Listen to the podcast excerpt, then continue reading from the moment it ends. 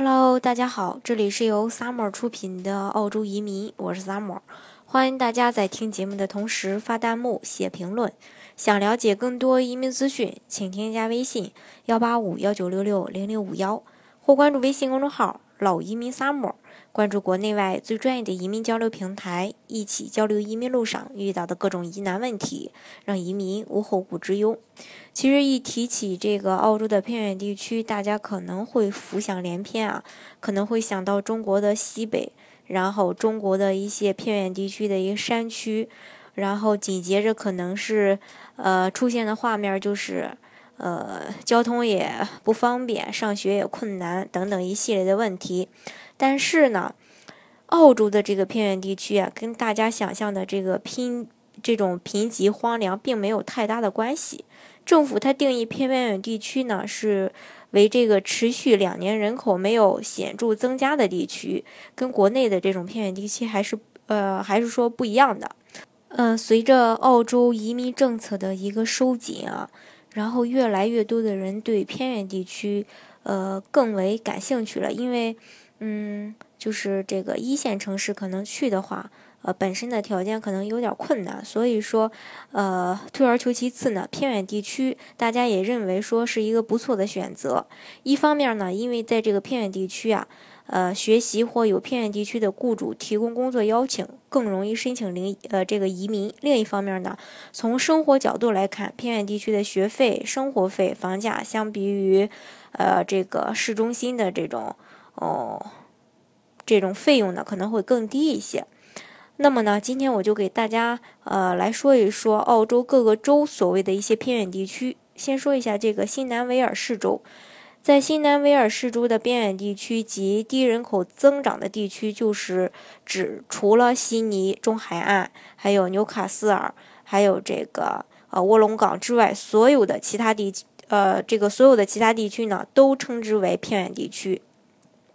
在维多利亚州呢。呃，就是维多利亚边远及低人口增长地区，是指除了墨尔本大都市以外的所有地区是偏远地区。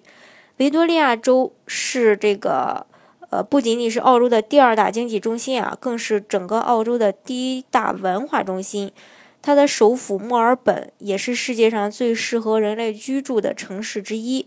嗯。维州的发展呢，非常的神速，开始赶超新南威尔士州，向澳洲第一大跃进了。在维多利亚呢，只要不在墨尔本，就都属于偏远地区。还有昆士兰州，昆士兰州边远及低人口增长区，就是除了大城市这个大布里斯班地区和黄黄金海岸之外的其他地区都是。偏远地区，昆士兰是一年四季降水少，几乎天天阳光明媚，因此它呢是被赋予了“阳光之州”的称号。昆士兰拥有著名的旅游胜地大堡礁和黄金海岸，也是全国唯一能与塔斯马尼亚媲美的旅游这个旅游目的地之一。只要你不住在昆士兰的首府布里斯班或黄金海岸附近，都是在偏远地区。再说一下这个塔斯马尼亚州，整个塔斯马亚，嗯，塔斯马尼亚州呢都是属于边远及低人口的增长区。塔斯马尼亚这个州啊，它是以这个环境比较干净、无污染闻名全世界的，和你脑中就和你想象中的那个偏远地区恐怕呢会大不一样。它呢也是澳洲唯一这个呃唯一的一个岛屿州。塔斯马尼亚呢，呃，空气比较。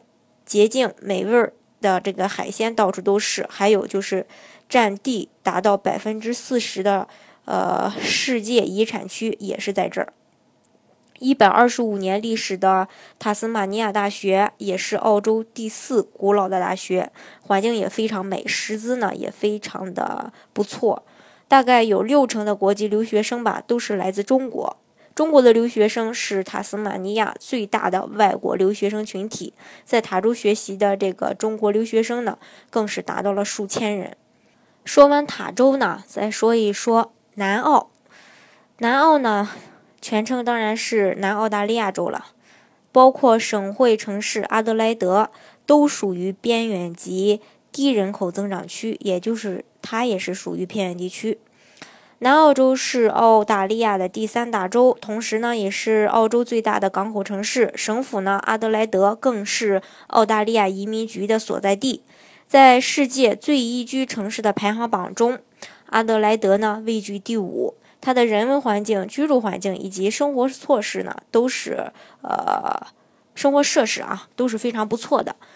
之所以称为这个偏远地区，就是因为人口增长缓慢。人口不足已经成为限制南澳发展的最大瓶颈了。